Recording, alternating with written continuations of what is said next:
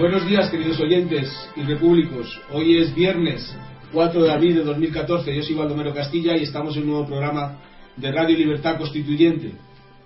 Estamos aquí en Somos Aguas con nuestro amigo y experto en temas jurídicos Pedro Manuel González. ¿Qué tal, Pedro? ¿Cómo Hola, estás? Baldo, encantado de estar con Y por supuesto con nuestro amigo querido y maestro, don Antonio. ¿Qué tal, don don Antonio, esta mañana? Muy bien, estoy como siempre sabéis que los viernes, al coincidir siempre estos días con Pedro, pues siempre tengo la alegría de hablar de temas jurídicos que ha sido mi profesión, de la que he vivido durante tantos años.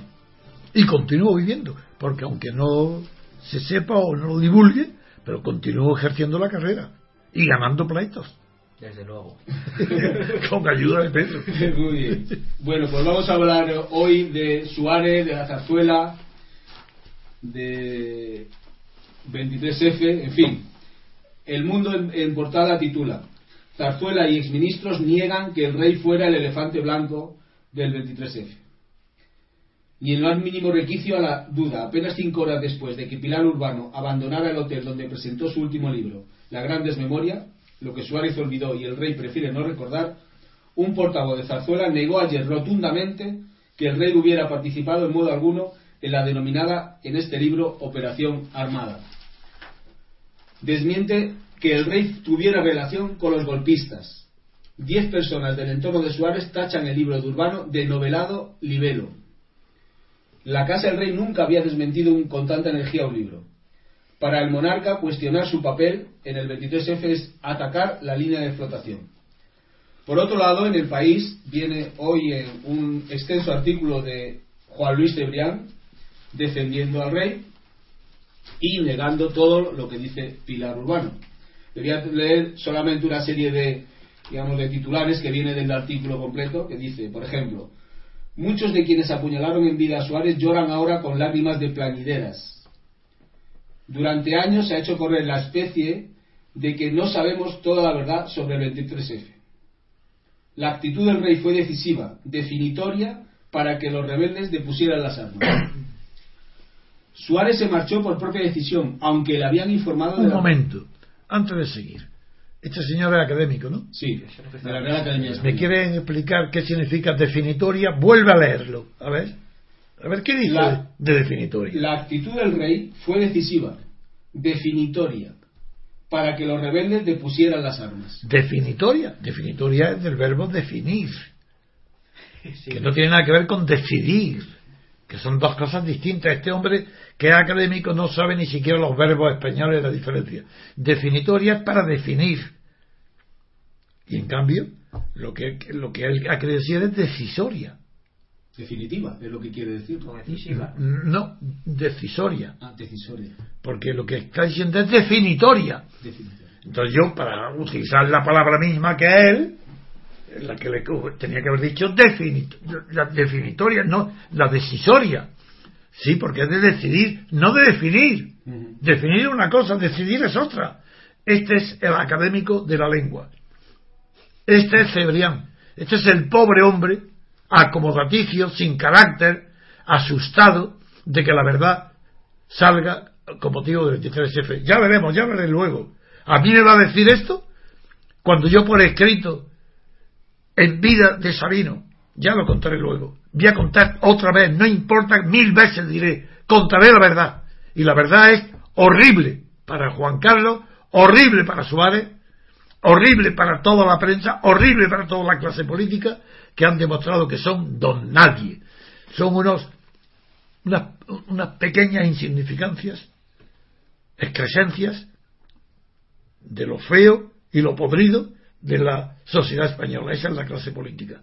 Asustada porque un rey da un golpe de Estado, fracasa y son incapaces de decir usted es el responsable. Ha perdido España ahí su virilidad, no en el sentido del contrario a la feminidad, su carácter. España es un pueblo que se puede hacer con él lo que le dé la gana, a quien quiera. Lo hizo Franco, lo hace el rey, como lo hace Rajoy Aznar, hacen lo que le dé la gana con el pueblo español, porque no hay nadie en España que se levante para hacer frente a la mentira diciendo la verdad con todas las consecuencias.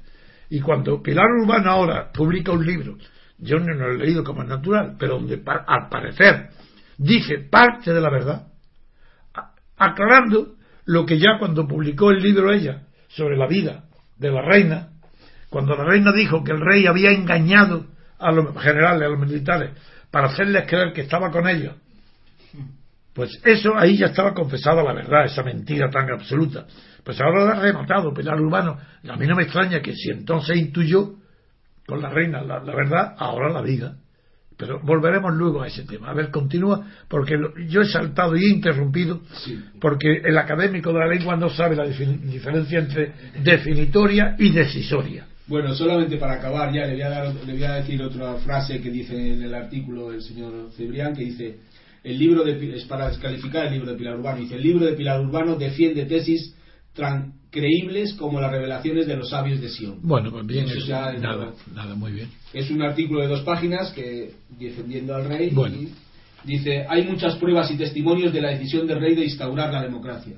¿Dónde- venga, ¿dónde está? Que diga una, una. Yo- varias pruebas de que diga una.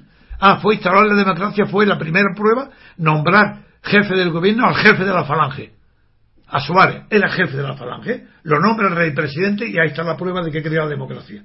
Por otro lado, no quieren descalificar, desclasificar perdón, los documentos del 23F. Que no. No, se han Pues puesto de acuerdo Claro, y lo van a des- desclasificar en el año 2035, creo. claro. claro. Sí. Dice- Cuando hayan muerto los Claro. nietos del rey. Eso es. Dice, no podemos dejar de asombrarnos ante el ruido que algunos quieren desatar ahora. No, yo lo quería desatar el 23 de febrero. Entonces quise desatarlo, el mismo día. Después hay otra frase que le va a gustar a don Antonio. Dice, la condición para un proyecto común de convivencia es un debate racional y honesto. Venga, vamos a empezar. Yo siempre he denunciado a toda la clase intelectual y política española que están influidos por el concepto de nación definido por Ortega y Gasset como proyecto de, subjetivo de vida en común. ¿Quieres volver a leerlo y veréis a este discípulo de Ortega qué tonterías dice? Dice, la condición para un proyecto común de convivencia es un debate racional y honesto. Vamos a ver. Las naciones, entre ellas España, claro, Inglaterra, Francia, Portugal, todas, son resultado de un debate racional y honesto. ¿Entre quién? ¿Cómo? En- ¿Entre quién? ¿Entre Dios y quién? ¿Y los curas? Eh, ¿Quién crea las naciones? ¿Un debate racional? ¿De ahí salen los proyectos subjetivos de vida en común? Vamos a ver. Es que ni siquiera, si es proyecto y sugestivo, como decía Ortega, ya no puede haber debate racional. Porque donde hay sugestión no hay razón. Un matrimonio, que es lo que yo digo, sí, sí, en un matrimonio, cuando va bien, es un proyecto sugestivo de vida en común, porque lo proyectan antes de experimentarlo. Habrá que preguntarles 30 años después si siguen pensando que era sugestivo o no. Lo más, la mayoría de las veces se han equivocado, porque el proyecto lo era. Habrá fracasado triunfado, pero sugestivo ha durado poco. Según Freud, siete años. La tesis de Freud es curiosa. Eh, es cuando la prole comienza, el cuando el marido comienza a llamarle a su mujer madre o mamá, se acabó el matrimonio.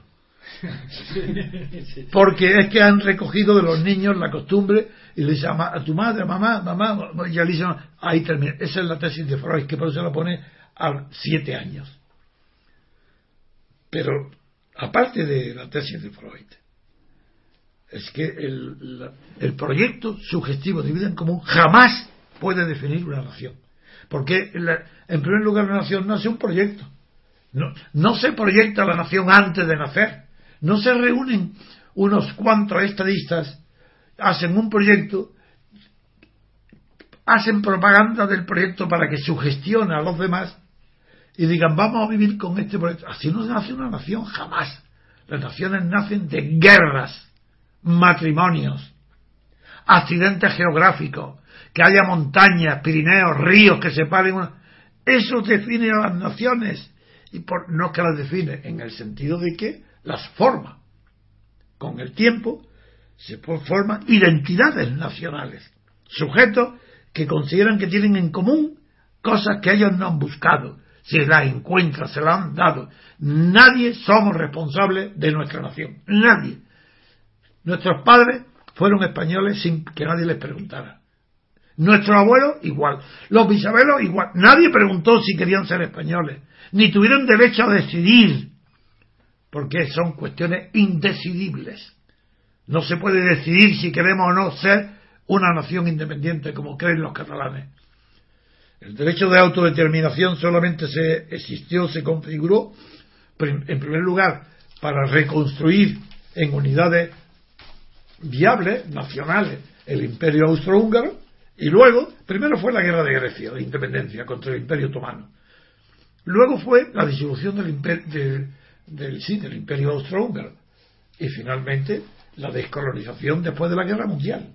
Esos tres fenómenos motivaron que filósofos, pensadores, jefes de Estado escribieron sobre lo que es una nación y no es una nación, y toda la literatura sobre el hecho nacional proviene de esos hechos históricos, como siempre. Primero es el hecho, y luego la idea o el derecho.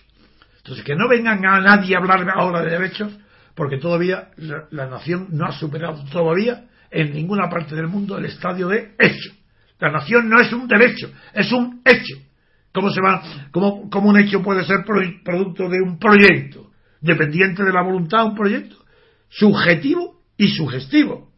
bueno, primero la nación, pues hay naciones horribles que tienen, que están en la frontera entre otras grandes naciones y su historia es un, es un pavor permanente de exterminio de un lado y de otro. Y esas naciones no tienen, no tienen un proyecto sugestivo, sino que es proyecto ninguno y de sugestión menos todavía, están asustadas de ser invadidas continuamente. Polonia. Por ejemplo, Polonia, exactamente, una de ellas. En fin, vamos a seguir, voy a seguir. Don Antonio, una pregunta. Eh, también lo de sugestivo tiene algo que ver con sugestión. Y sugest está sugestionado es, es estar idiotizado. estar engañado. Engañado. Estar bajo las víctimas de los sentidos. Una me... sugestión es algo que no tiene existencia real y te eh, sugiere te sugiere algo ideal, algo iluso, algo que no existe. Pero entonces sugestivo, tiene que, tiene que ser sugestivo, atrayente, porque hay iluso. Porque si es la realidad no emplea, no emplea la palabra una realidad sugestiva. La realidad es la realidad y te atrae o la rechazas por, en tanto que es real. Mientras que para ser sugestivo tiene que influir no tanto en la realidad como en los sentidos del que la percibe. Entonces, claro, el sujeto sí puede estar sugestionado y claro, pues también es una alegación. Pero vamos a volver al tema que nos ocupa. Y el tema que nos está ocupando hoy es el hecho nacional. Y el hecho nacional es un hecho y no un derecho. La formación de las naciones, que ha sido analizada en general por los primeros que iniciaron esa nueva disciplina que en el siglo XIX se llamó filosofía de la historia y que empezó con San Agustín, continuó con Vico, hasta que luego ya los hegelianos y marxistas profundizaron en el tema del sentido que tiene la historia, si tiene un porvenir determinado de antemano o son explicaciones a posteriori pero que no están en el origen de los acontecimientos. El tema que hoy nos ocupa no es tanto el hecho nacional, sino que es el desconocimiento del hecho nacional, las palabras del inculto, ignorante y mal escritor que es José Luis Cebrián, el que me ha hecho recordar que en el origen de todos los errores sobre el 23 de febrero está dentro, está siempre el concepto subjetivo de nación, no como un hecho objetivo que nos viene dado por la historia y por los acontecimientos externos que no, en los que nosotros no hemos intervenido, y no por un proyecto que nos agrade de, de vida en común. Dicho esta aclaración, yo estoy impaciente para volver a repetir lo que cada vez que tengo ocasión digo, bien sea en televisión, o en emisoras de radio o en este medio modesto que tenemos a nuestra disposición. El 23F, hoy, Pilar Urbano ha dicho una verdad, yo no he leído el libro, pero, pero por los comentarios que veo en la prensa, Pilar Urbano ha dicho una verdad que todo el mundo la conoce, todo el mundo, incluso veían, cuanto más, cuanto más enérgico, más eh, rabia, más indignación produzca la protesta contra el libro de Urbano, es más creyente en la eh, realidad de lo que pasó es el sujeto. Cebrián, por ejemplo, sabe perfectamente, igual, mucho mejor que Pilar Urbano, que el 23 de febrero fue una comedia. Que el golpe estaba el golpe de Estado para apartar a Suárez del gobierno y nombrar un gobierno de coalición presidido por Armada, eso fue organizado por el rey, mejor dicho, como él no tiene una mente organizadora, eso fue él que seguía por sentimientos de, simpatía o antipatía, que tomó una antipatía feroz a Suárez, no podía ni tragarlo y quería quitárselo de en medio. Y de acuerdo con Armada, montaron una operación para derribar y quitar de en medio a Suárez y en su lugar poner un gobierno de coalición presidido por Armada en el que entraran el Partido Socialista y algún miembro del Partido Comunista Catalán, sobre todo. Y Ramón Tamames, que flirteaba con los comunistas y con los aristócratas, como siempre ha sido característica de su vida. Pues bien, esto es una realidad que no se puede negar, más que por aquellos que, como bajo Franco, negaban la evidencia. Pues esto es igual. ¿La evidencia cuál es la evidencia? Pues que dimite Suárez. Esto es lo importante. ¿Por qué dimite? Y comparece en televisión. Y Suárez dice literalmente que dimite para que su presidencia del gobierno no sea un paréntesis entre dos dictaduras. Y no explica a nadie cuál era la próxima dictadura si no dimitía. Así, el usuario nos dice, no, no tengo más remedio que dimitir, porque si no dimito, esto hay una dictadura, hay un golpe militar. Eh, igual que vengo de la de Franco, de la que yo fui presidente de la Falange, y uno de los sostenedores más grandes de la dictadura de Franco fui yo. Como sé lo que es eso, pues me voy porque va a volver, y yo ya no quiero que haya una segunda dictadura. A mí me bastaba con la primera donde yo fui protagonista, viví, me hizo célebre, me hice ministro, ya fui conocido y gracias a ella hoy soy presidente del gobierno, porque Juan Carlos, que también fue nombrado por el dictador, me ha nombrado a mí. Pero yo, yo no quiero otra dictadura, a mí no me gusta ya otra, aquella sí me gustaba y no me arrepiento y el rey nombrado por Franco ha hecho maravillosamente de eso, no me arrepiento. Pero amigo, yo no quiero que haya otra, porque entonces si hay otra, ¿en qué lugar quedaría yo? como si fuera el puente entre dos dictaduras. Pues bien, pues no lo quiero. Y dimito. Ese es el mensaje de Suárez, que oyó todo el mundo, entre ellos yo, que vivía en Cristo Rey, acompañado de mi mujer. Oigo ese discurso. Y al día siguiente del discurso, no me acuerdo, dos días después, viene a verme a mi casa, me llama y viene a verme a, a mi despacho, en el Paseo de la Castellana, número 102, viene a verme Alejandro Rojas Barcos, entonces secretario general jefe del partido andalucista, partido andaluz. Muy amigo mío, una opinión, es un hombre honesto, un caballero, a la antigua usanza, un señor, un hombre de palabra, y me pide, como yo tenía, y tengo la misma fama que tengo ahora, casi entonces tenía más todavía, de tener una eh, gran formación política, histórica, cultural, jurídica, y, yo tenía una preparación que otros no tenían para eh, sobre los asuntos públicos, sobre los asuntos políticos. Y Alejandro me pidió el favor de que le redactara un, un proyecto, esta es la palabra proyecto, sí, que le redactara un, discurso para pronunciarlo en las Cortes el día de la investidura de Calvo Sotelo. Como ya sabía, el rey admitió la dimisión de Suárez, se convocaron las Cortes para elegir sucesor, que entonces se nombraba Calvo Sotelo, y en ese discurso, donde todos los jefes de partido tenían su palabra, pues me pidió que le escribiera un discurso. Y yo le dije, muy bien, lo hice. En ese discurso, ¿qué, creéis que podía yo decir en ese discurso?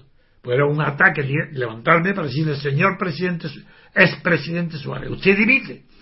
Y ha anunciado que dimite, diciendo que no quiere ser un paréntesis entre dos dictaduras. Pero usted no nos ha dicho quién lo amenaza. Porque dice que usted limite para que no venga, le está amenazado. ¿Quién lo amenaza? ¿Por qué no dice usted los nombres de quién lo ha amenazado? ¿Qué generales, como usted ha dado a entender que era una dictadura militar, qué generales le han amenazado? ¿Dónde se ha producido la amenaza?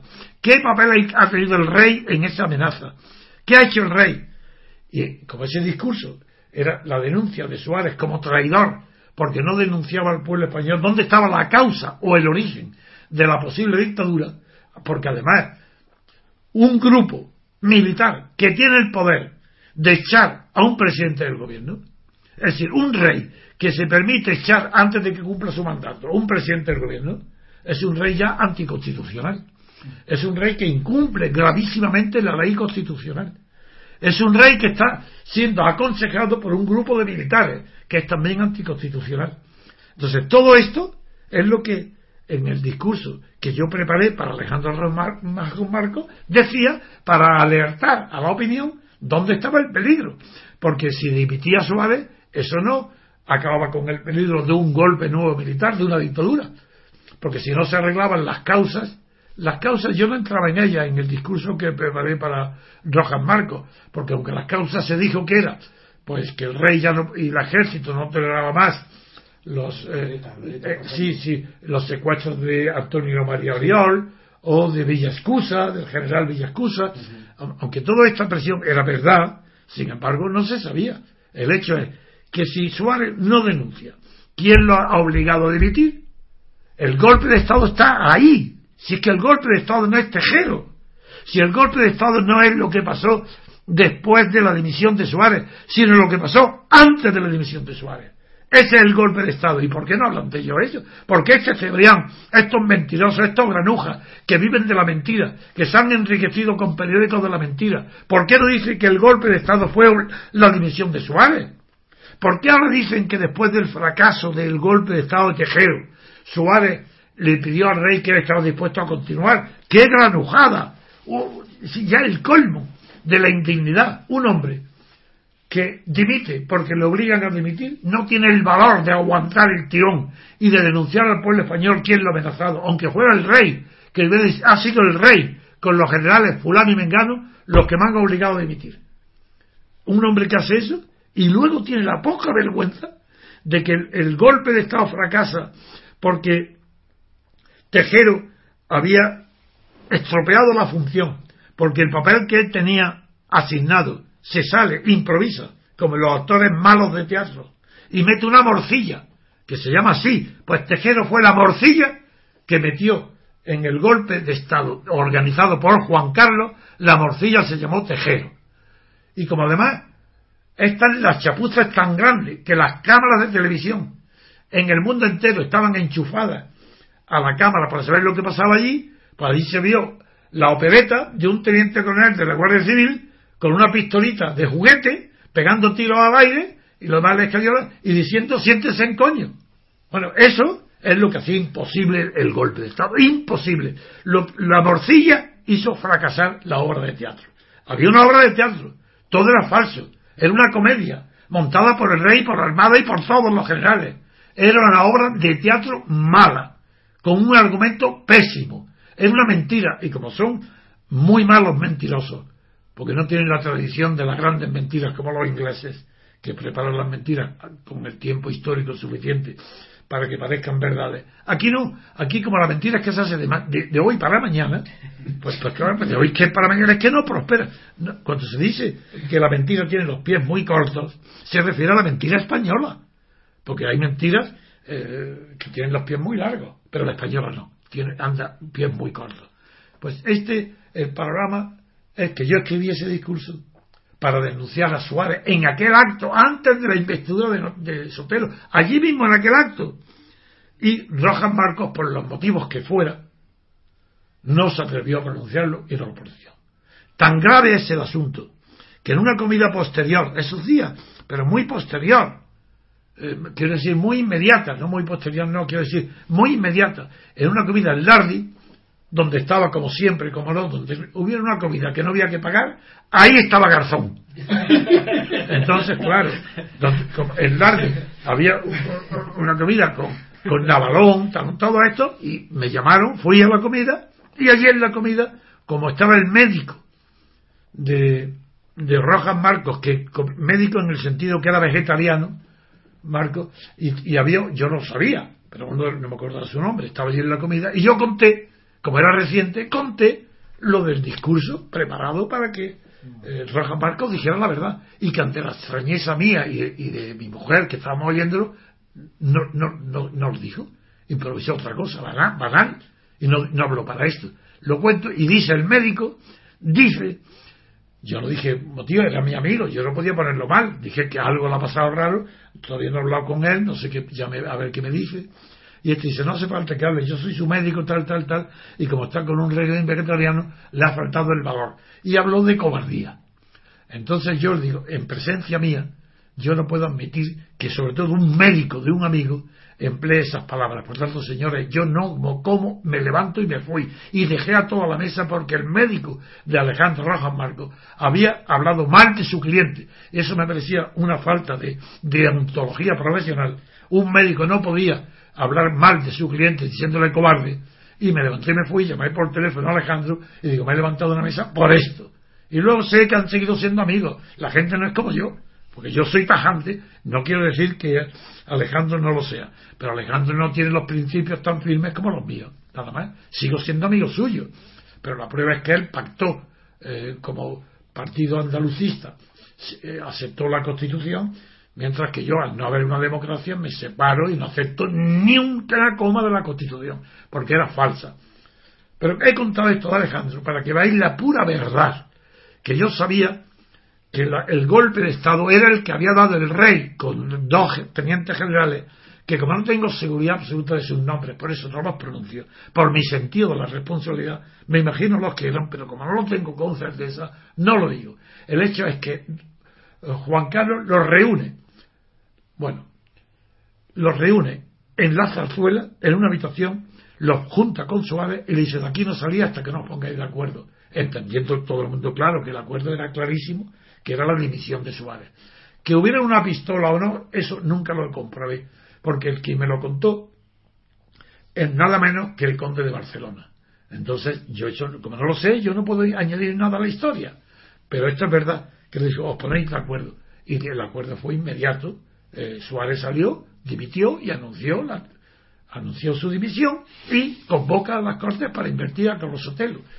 Falla eh, la voluntad o falla la causa que sea de Alejandro Rojas Marcos para que allí mismo hubiera figurado, que allí mismo hubiera dicho el discurso que yo lo preparé. Todo esto se ahorraba. Ya nadie, nunca en España ni en el mundo hubiera dudado de lo que había pasado. ¿Quién había organizado la dimisión de Suárez? Pero claro, no lo dijo y esas son las consecuencias históricas que ha permitido el montaje de la mentira por parte de las estructuras de poder del Estado español. y son las que hoy estamos recogiendo. Esa es la primera parte. Por tanto, mi intervención es para decir, el golpe de Estado lo hubo. Fue el que obligó a dimitir a Suárez. Fue un golpe militar. Y luego el segundo golpe de Estado, que era el montaje de una apariencia para que un asaltante, Tejero, apareciera como un energúmeno para asaltando al Congreso y apareciera luego una figura, el elefante blanco, salvadora de la libertad y la democracia, que era Juan Carlos, y su enviado, que era Armada, el enviado de Dios era el que tenía que ser, el arcángel San, San Miguel tenía que salvar la democracia, pero no me, tenía que haber matado al dragón. Y no lo mató. Entonces, al no matarlo, se hizo toda la comedia de los juicios del 23 de febrero, en la que se condena Armada, figurar Armada. Pero si Armada era un enviado de Dios, era el enviado del rey, ¿cómo? Pues ha tenido que, pero como son monárquicos y se creen que, que son patriotas porque aguantan en silencio la mentira, no, no dicen la verdad. Tanto Suárez no dijo la verdad como tampoco lo dijo Armada, y Tejero pasa por ser un pobre loco cuando era un hombre que fue simplemente engañado, porque claro que participaba en el golpe, pues claro que contaban con él para hacer lo que hizo, pero a él no le, ocultaron que el nuevo gobierno entraría Mújica, Felipe González y algunos miembros como Soler Turá o Ramón Tamame del Partido Comunista. Se lo ocultaron. Y al ocultárselo él se reveló y dice, yo para esto no me he jugado el tipo, porque él estaba jugando el tipo del golpe de Estado militar que derribó a Suárez. No se trata del golpe militar contra la investidura, eso, de eso no se habla. ¿Qué golpe militar hubo para derribar a Suárez? Ese es el tema. ¿Es que acaso no fue Juan Carlos?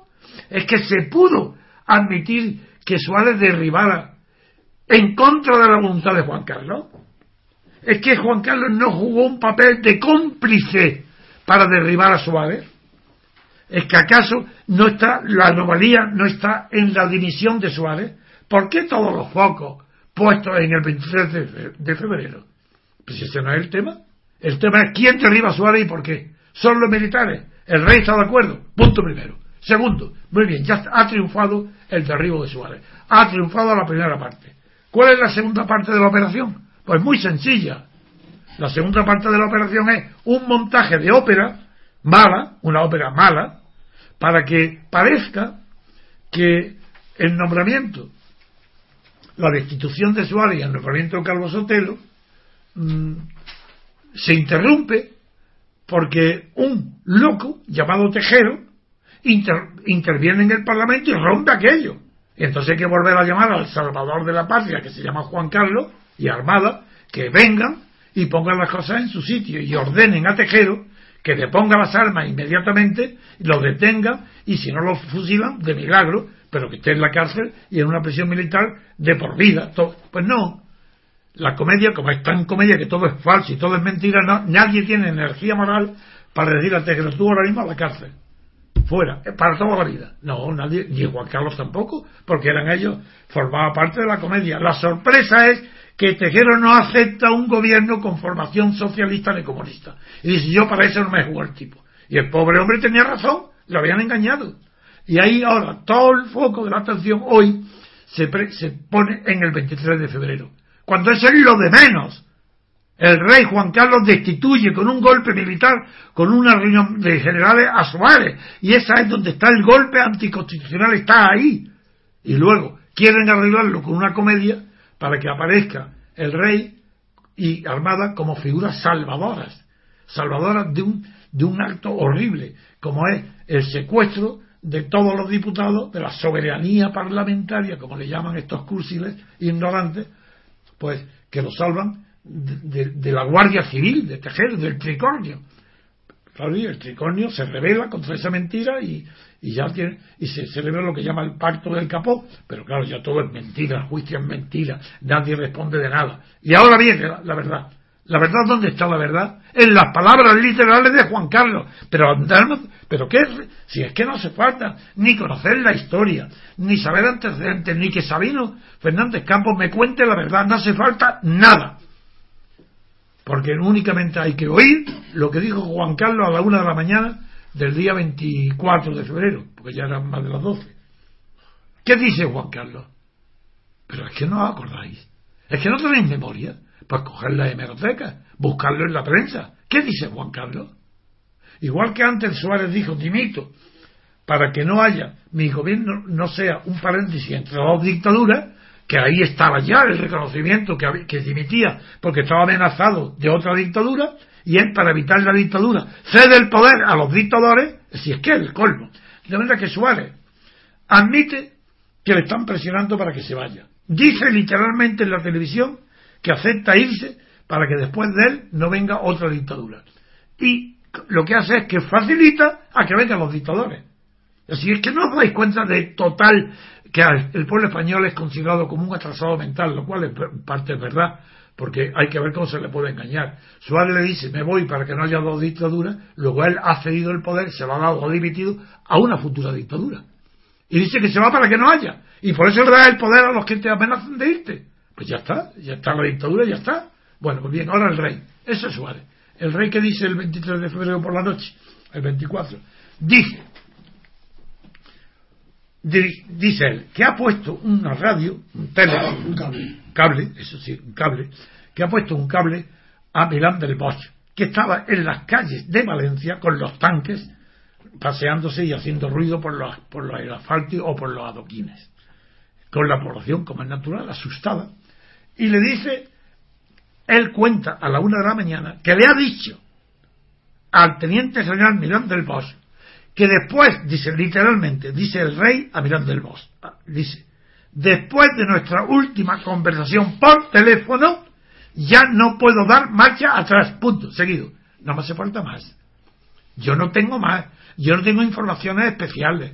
Yo no soy un agente del CEI. No soy agente de nada. No tengo información distinta de la que tienen todos los españoles que han oído la, eh, la televisión. Y del mismo modo que los que oyeron la televisión dimitir a Suárez, no sacaron la conclusión que si Suárez dimitía es que venía la dictadura que lo había amenazado, lo echa él que tiene el poder. Por tanto, Calvo Sotelo, si era la investidura, sería un monigote en manos de los dictadores que habían echado a Suárez. Bien, La gente no piensa la evidencia que es esa, el sentido común. En cambio ahora viene la segunda parte. El rey dice que ya no puede dar marcha atrás. ¿Pero qué significa eso? Del rey le dice a Milán del Bosch, que está en la calle con los tanques, dice, retírate los cuarteles, retira los, tanques. Esto ha terminado, ya no hay. Porque, porque no eh, puedo eh, ya dar marcha atrás. Si no puedo dar marcha atrás, ¿qué quiere decir? Que antes podía dar marcha atrás. Luego, si antes podía dar marcha atrás, es que aún estaba por decidir y dependía de él si el golpe militar continuaba adelante o se paraba. Y en su última conversación decidió, le comunicó que se había decidido pararlo. Y como ya había comunicado la parada del golpe militar a otros generales que estaban en el mismo complot, ya no podía dar marcha atrás porque le daba la orden a los demás de parar. Eso es todo. Y eso, como es el español, un idioma que yo conozco, igual que vosotros, igual que que me escuche, igual que los demás. Cuando oí primero a Suárez decir que dimitía para evitar que su gobierno fuera un paréntesis en toda la dictadura y que dimitió, digo, ya está, ya está la dictadura. Es decir, Suárez ha cedido el poder a quien lo amenaza, por, tanto es seguro. Segundo, cuando el rey dice que ya no puede dar marcha atrás, digo, ya está, ya está reconociendo, uno, que el golpe de Estado está organizado por Juan Carlos, puesto que él habla en primera persona diciendo ya no puedo dar marcha atrás, luego ya no puedo, luego antes podía, luego eres tú el que lo está haciendo todo, eres tú el que lo organiza. ¿Qué necesidad tenemos ni de Pilar Urbano ni de nadie para conocer la verdad? Ninguna. Solo el que tenía dos dedos de frente sabía que Suárez se demitía por la amenaza de un golpe militar para meter a socialistas y comunistas en el gobierno, que era el deseo de Juan Carlos, romper la constitución, no hacer caso de la urna y hacer un gobierno en el que entraran socialistas y comunistas porque el rey le gustaba eso. Pensaba que la monarquía sí estaba más garantizada. Nada más. Y toda esa mentira, yo no necesité a nadie para que me lo dijera. Pero un momento, amigos. Yo no contaba con más. Yo sabía que había dicho la verdad y que lo que yo decía era la verdad. Pero no porque yo fuera más listo, sino porque soy más sincero, porque yo tengo menos miedo, porque no me importaba decir lo que yo veía. Y todo el mundo que estuviera libre de miedo diría igual que yo. El que yo a Suárez sabía que dimitía para no estar, como dijo literalmente, entre dos dictaduras. Y el que yo Juan Carlos sabía que podía dar marcha atrás poco antes. Lo que el organizador era él. Así, yo no descubro nada. Solamente tengo el sentido común y el valor para decir la verdad. Pero ahí no termina la cosa. Años después, no mucho, no sé si uno o dos, no me acuerdo ahora, yo escribo un artículo en el mundo en el aniversario del 23F. Todos hablaban del tema y yo escribo un artículo. Y lo que estoy diciendo ahora lo digo en ese artículo en el mundo. Diciendo que el rey organiza el 24, el 23F. Que él, Suárez, fue un cobarde y un traidor al no denunciar a los españoles. ¿Quién lo amenazaba? Y el rey, otro cobarde, hipócrita, embustero, aparentando todo lo contrario de lo que pasó. Es que él le organizaba todo. Y lo cuento todo. Bien, nada más. Me voy al, día siguiente, eso lo publico, y el día siguiente de haber publicado El Mundo ese artículo, me voy a la entrega de premios que hace la compañía de seguros Pelayo, en la calle esquina Claudio Cuello con Juan Bravo, ahí está el edificio, me insisten tanto que vaya, voy, nada, y lo asisto a la toma y cuando termina la entrega de premios hay una copa y estoy yo con amigos, claro, conocía a todos, pero a Sabino Fernández Campos no, yo no lo conocía personalmente, sabía quién era, pero a él yo no lo había saludado nunca. Y estaba en el tribunal de la entrega de premios, estaba él. Cuando termina se está tomando la, la, copa, ya no hay tribunal, están todos tomando la copa todos juntos, y Sabino se acerca y me dice, tú eres trevijano. Digo, ah, sí, tú Sabino. Hombre, encantado de conocerte. Yo me permito en una parte, me permito y me dice, quiero darte la enhorabuena porque eres el único español que dijo, digo literalmente, que has tenido los huevos suficientes para decir la verdad sobre el 23 de febrero. Yo extrañadí, figuraron mi extrañeza de que Sabino Fernández Campos viniera a felicitarme diciendo que era el único español que había dicho la verdad por el artículo que había publicado el mundo. Entonces me añade, ¿a ti no te importa? ¿Tú aceptas que yo te invite a comer mañana? Yo digo, ya encantado. Y, yo sabía que él estaba viviendo en la Plaza de las Salesas, al lado del Tribunal Supremo, y que vivía allí en un departamento Colón, donde había un restaurante público. Yo no había estado allí nunca. Él me invita en ese restaurante y ahí me cuenta cosas horribles. Horribles. Y la primera que me cuenta es, primero, decirme, has dicho la verdad. El único español que ha dicho la verdad sobre el 23 de febrero. Y tan es de verdad que quien dude de tu palabra le puede decir a esa persona que como el registro de la zarzuela, de las visitas a la zarzuela es público, que consulten en el libro donde yo anoto todas las visitas del rey y comprueben cómo el día 11 de febrero, es decir, 12 días antes del 23 de febrero, eh, está anotado, tachado en el libro el nombre de Alfonso de Borbón, que tenía la visita con Juan Carlos. Y lo taché porque el rey me pide que, que quite a alguien porque viene para que lo pueda. Eh, no, los hechos, como me los cuenta él, fueron literalmente así. Primero, el día 11 entra, sin estar avisado, Alfonso Armada, en la zarzuela, y dirigiéndose a Sabino como un superior a un inferior, son las palabras que él me dice, le ordena que lo meta con a ver en el despacho con el rey. Y Sabino le responde que no puede porque está toda la mañana ocupada. Y él le dice, le he dicho que me, me anuncie que estoy aquí, que venga. Va, entre usted y pregunte de verdad cómo me recibe en el acto. De palabras literales de Sabino que me cuenta cómo ha sucedido todo. Bien, entra y sale en efecto. Juan Carlos llama, no, que sale, llama a Sabino y dice, oye, si tacha, eh, anula cualquiera de las visitas porque tengo que, que despachar con don Alfonso Armada. Y Sabino le dice que está todo ocupado. Y la coge el rey con él y le dice tacha Alfonso de Borbón. Cogió la lista y de los que estaba previsto recibir, pues Alfonso de Borbón lo quita de la lista para que hubiera espacio y se recibe. Bueno, él sale sabido, se vuelve a sentar en su despacho y cuando sale Alfonso Armada, me dice él, con un aire de triunfador, un aire de jefe del Estado, con un desprecio enorme, apenas si me despide a mí como un criado. Me dice literalmente palabras de Sabino, pero yo, si yo a Sabino no lo conocía, ¿Por qué Sabino me va a mentir a mí? ¿O qué interés tengo yo en deformar la realidad? ¿Qué culpa tengo yo de tener una memoria excelente? Pues me acuerdo literalmente de todo. Bien. Con esa información me dice Sabino, antes de, de despedirnos, en la comida.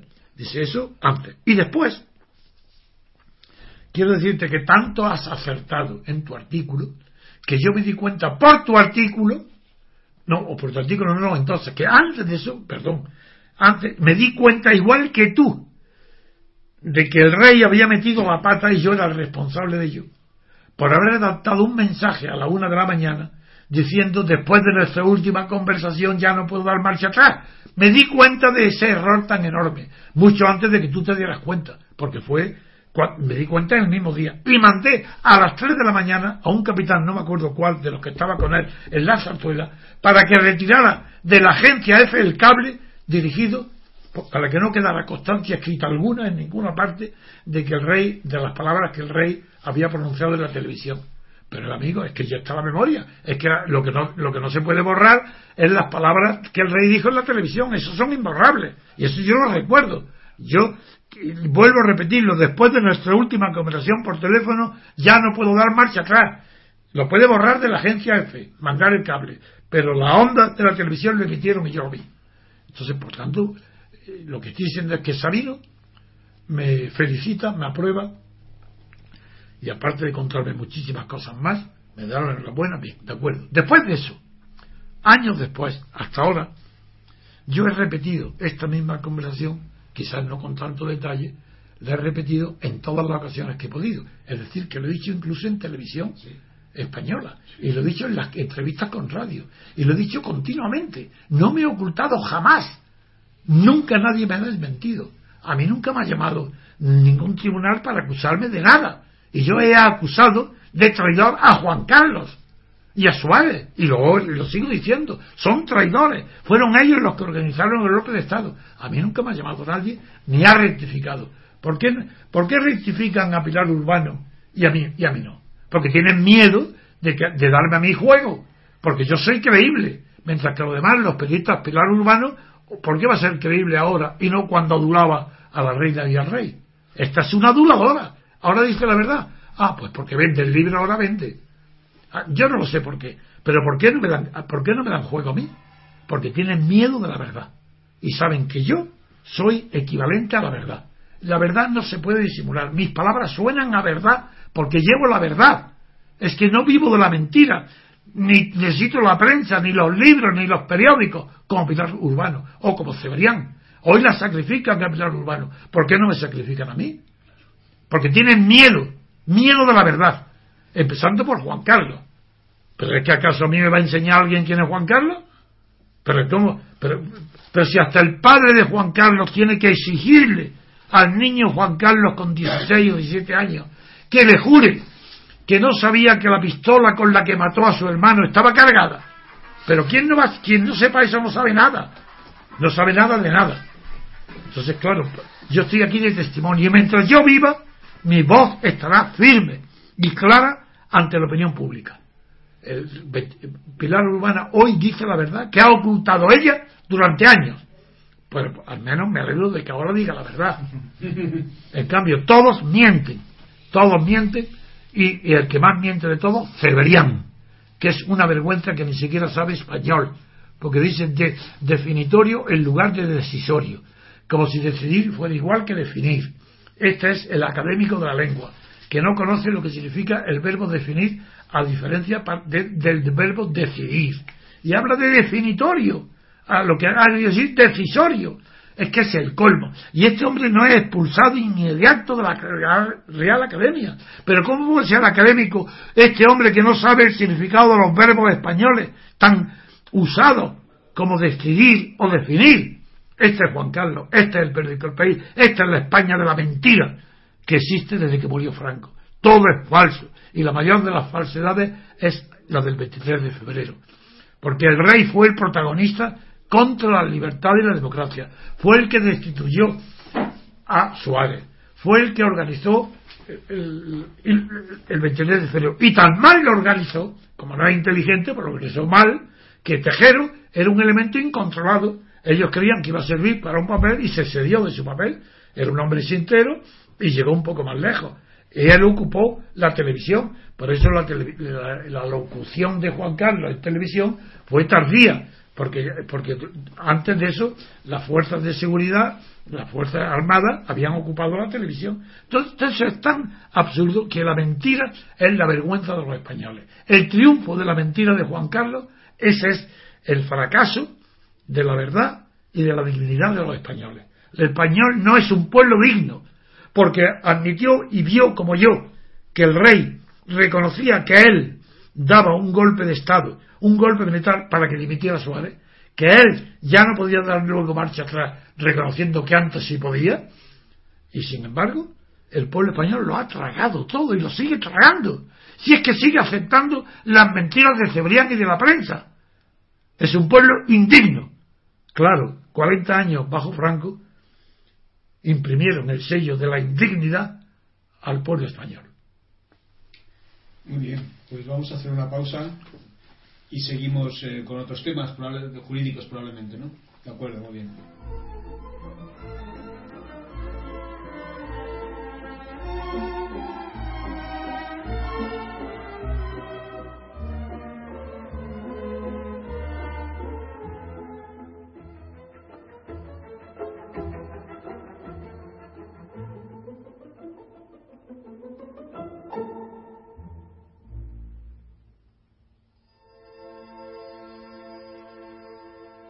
Pues vamos a seguir el programa, esta vez vamos a, tratar temas jurídicos con nuestro experto, que es Pedro Manuel González. ¿Qué tal, Pedro? Pues bueno, puedes empezar cuando quieras. ¿Qué tal, Baldo?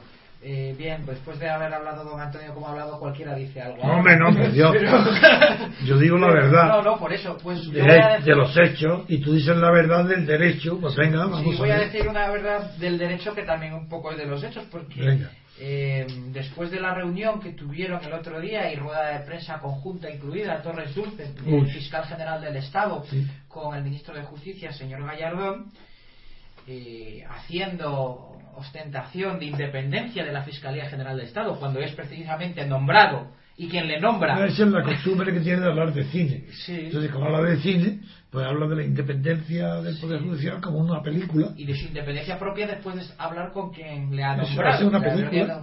Es una película. Que llame a Garci, que es lo único que le falta, para que la complemente y la ayude. Y es verdad, es verdad. Pues fíjese qué curiosidad también, eh, don Antonio, que precisamente estando en tramitación la reforma de la ley de enjuiciamiento criminal por parte del Ministerio del Interior, que sustrae la instrucción de las causas penales. Ah, pues la quiere dar a los fiscales. la quiere dar a los fiscales. Como en Italia y que además en esta reforma de la ley de enjuiciamiento criminal también se hace lo que se puede llamar una enervación de la acción popular, de tal manera que si la acción popular no acusa, pues no se puede abrir juicio, oral.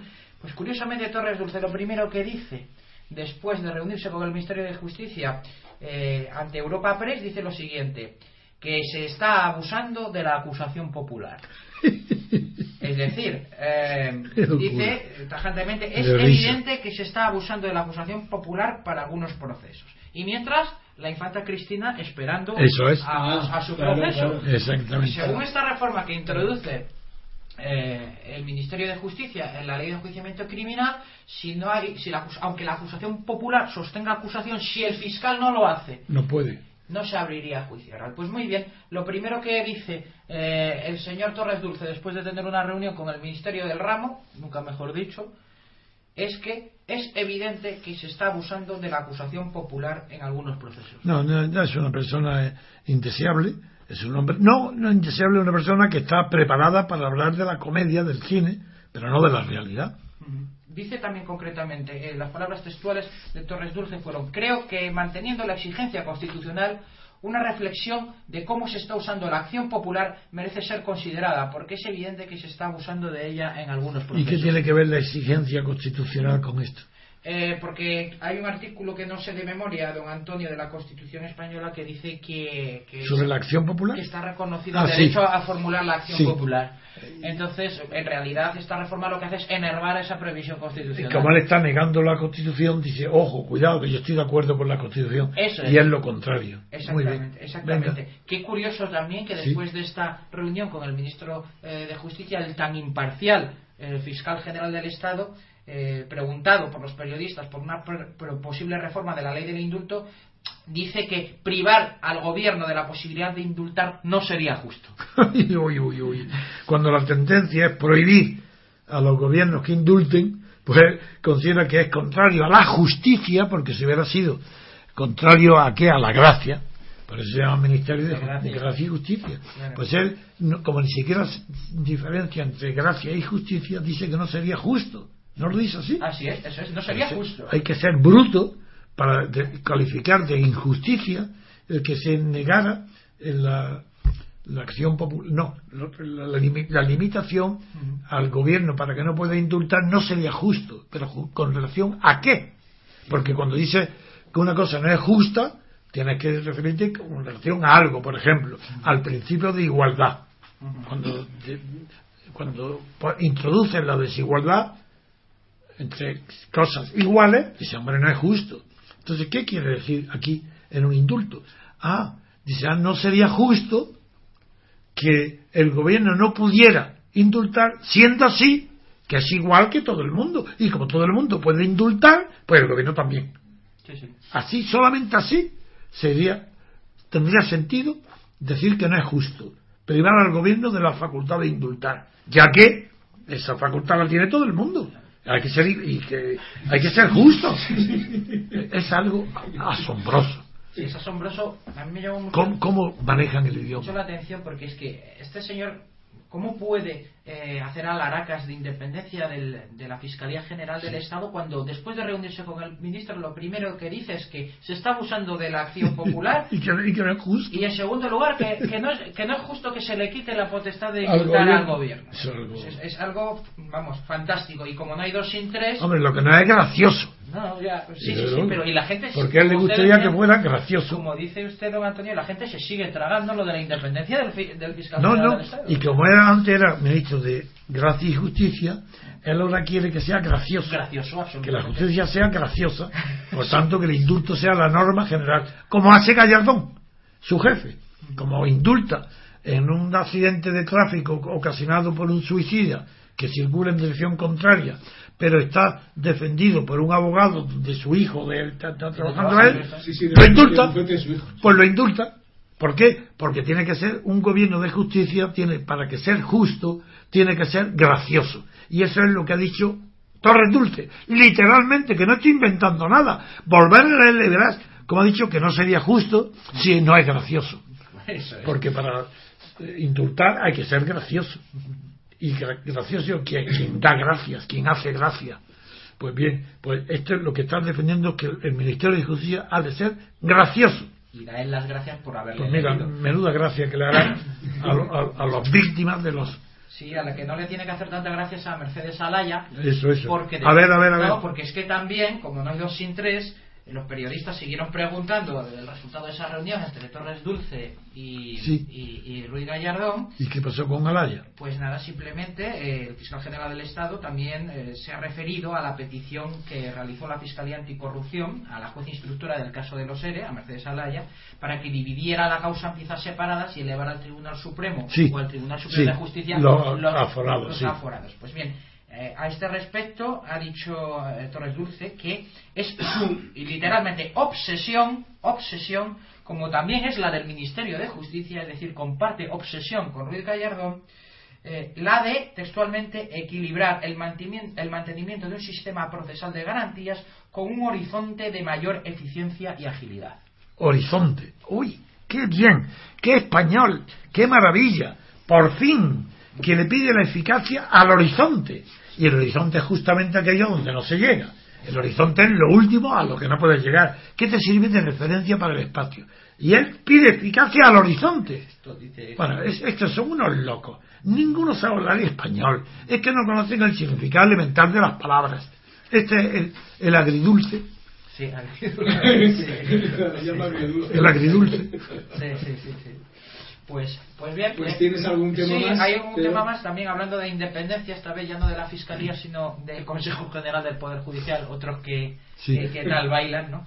Porque va a defender la independencia del Consejo General del Poder Judicial nada menos que Álvaro Cuesta, vocal suyo que fue diputado del Partido Socialista. Eso es. ¿Ya no lo es? Eh, ahora es miembro del Consejo General, es vocal del Consejo General del Poder Judicial, de la Comisión Permanente. ¿Y no sigue siendo diputado? Hombre, ya sería demasiado ah, descarado. pues yo creo que no le importa tres comidas del descargo. No, eh, creo que es incompatible. Ah, bueno. Eh, dice Álvaro Cuesta defiende, defendió en una entrevista también concedida a Europa Press la independencia de los miembros del Consejo y niega que pueda definirse como una institución que funcione como correa de transmisión de los partidos políticos. Bueno, eso es una imitación de los sindicatos. La expresión que los sindicatos funcionaban como correa de los partidos fue una invención a principios del siglo, no, después de la guerra europea, que se empleó por primera vez en Francia, en el año, en el, en, en Dolier, en el libro de Dolier sobre el movimiento obrero, en el año 18, finales de, por primera vez se dice que el Partido Comunista era el instructor el que daba las instrucciones al sindicato comunista y dice que el sindicato comunista era la correa de transmisión de las órdenes del Partido Comunista. Esa frase fue creada por primera vez en Francia, en el año finales del año 18 o comienzos del 19. Y es una frase hecha, que todo el mundo luego repite, porque es verdad que los sindicatos han sido como brazos armados de los partidos políticos para sustituir al ejército por las milicias voluntarias de los sindicatos, sobre todo en materia de huelgas. Porque se ha utilizado esa frase para decir que las huelgas políticas deben estar prohibidas. Entonces el absurdo es ridículo, porque una, toda huelga que no sea de una empresa y de una localidad es política. Porque la reivindicación salarial es un tema político. No hay huelga que no sea política, salvo que sea de 10 empleados de un pueblecito. Así, todas las huelgas son políticas. Y critico solamente la frase hecha del sindicato como correa de transmisión de los partidos, que no es original y que es verdad, que es cierto. Pero ahora, últimamente, ahora, dado la corrupción tan grande que hay en los partidos, se puede decir que es verdad, que no saben bien hasta qué punto los sindicatos es la correa de corrupción de los partidos que transmiten a los sindicatos. Hoy está corrompido todo el mundo. En los seres se ve clarísimo. Y en los seres. Los sindicatos también están financiados, son órganos del gobierno, del Estado, igual que en los. Bueno, eso aparte. Aparte de que es causa de corrupción la financiación del Estado, lo que yo quiero decir ahora es que la, la idea de correa de transmisión, de que los partidos son los que dirigen a los sindicatos, que esa es la frase, está más que justificada en la corrupción. Se ven en los ERE, por ejemplo, de Andalucía. Y ahí el, el, ejemplo que tú has citado de los ERE, la demostración de que la correa de transmisión es cierto, que el sindicato comunista, el sindicato socialista y todos los sindicatos que no son uso están corrompidos porque son correa de transmisión de los partidos estatales corrompidos. Pero es que además todavía es peor. Un partido estatal en sí mismo es ya corrupción, porque un partido no puede ser estatal, salvo que esté corrompido. Pero es que un sindicato estatal es comisión, no, es el franquista. Entonces, un sindicato estatal, como son todos los actuales financiados por el Estado, es en sí mismo corrupción. Y si además de eso los partidos que le hacen de, de transmisores en la correa también están corrompidos, el sindicato sufre una doble corrupción. La procedente del Estado al que pertenece y la procedente del partido al que sigue. Esa doble corrupción es la que padece el sindicato. Y son correas de, de transmisión de los partidos, es verdad. También Álvaro Cuesta eh, viene a reconocer que la justicia es un órgano estatal dependiente de ella, diciendo textualmente, se nos pide ante todo una política de Estado, a los jueces, ¿eh? se nos pide ante todo una política de Estado y yo creo que en estos primeros 100 días del Consejo estamos trabajando con esa mentalidad de políticos de Estado, de, ¿Políticos? de, de política de Estado, de política de Estado, de integración y consenso. ¡Ah! Uy, uy qué maravilla! ¡Qué fantástico! Primero, un, un, órgano del Poder Judicial que diga que los jueces tienen que seguir política de Estado es la corrupción absoluta de toda la carrera judicial. Pero es que es más. Después de eso, ¿qué ha dicho literalmente? Repite. Sí. Dice política de Estado y ¿qué más? Dice, verás. Creo que en estos primeros 100 días del Consejo estamos trabajando con esa mentalidad de política de Estado, ¿Y? de Sí. integración y consenso. Ahí voy. Eh, la palabra integración es definitiva. Porque mmm, los jueces, en cualquier sistema que no sea la dictadura,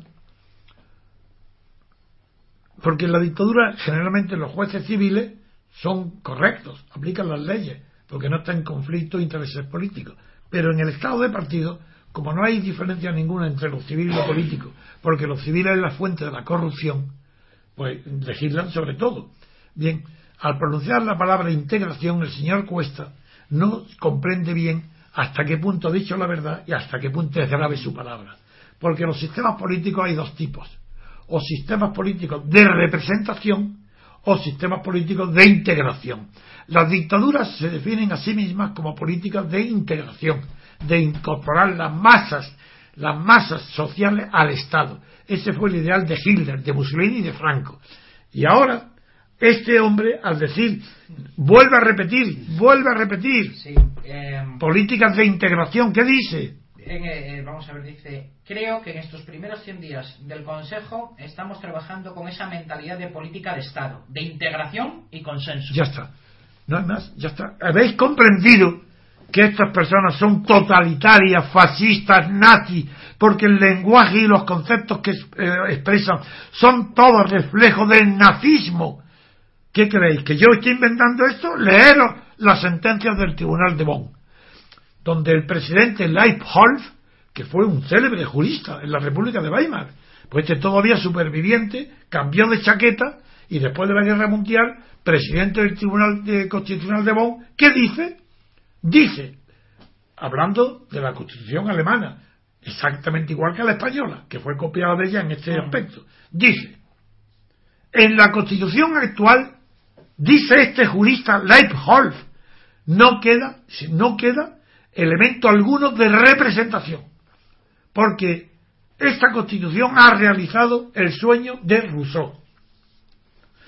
Es más perfecto que la democracia directa, porque ha sustituido la representación por la integración de las masas en el Estado. Punto, no sigo más. Definición del fascismo, del nazismo. Álvaro Cuesta, un representante del nazismo, del fascismo. Pues pese a eso, él se considera más legitimado eh, para ser miembro del órgano de gobierno de los jueces que cualquiera de carrera. De hecho, nos dice que él comparece, dice, yo comparecí en el Parlamento a diferencia de vocales del turno judicial. Muy bien. Entonces, claro, que como le han elegido en el Parlamento... Él se cree más legitimado. Que sí, sí. Porque se cree que la elección de los jueces en España tiene que ser democrática, como en Estados Unidos, por votación. Claro. Bueno, es el colmo.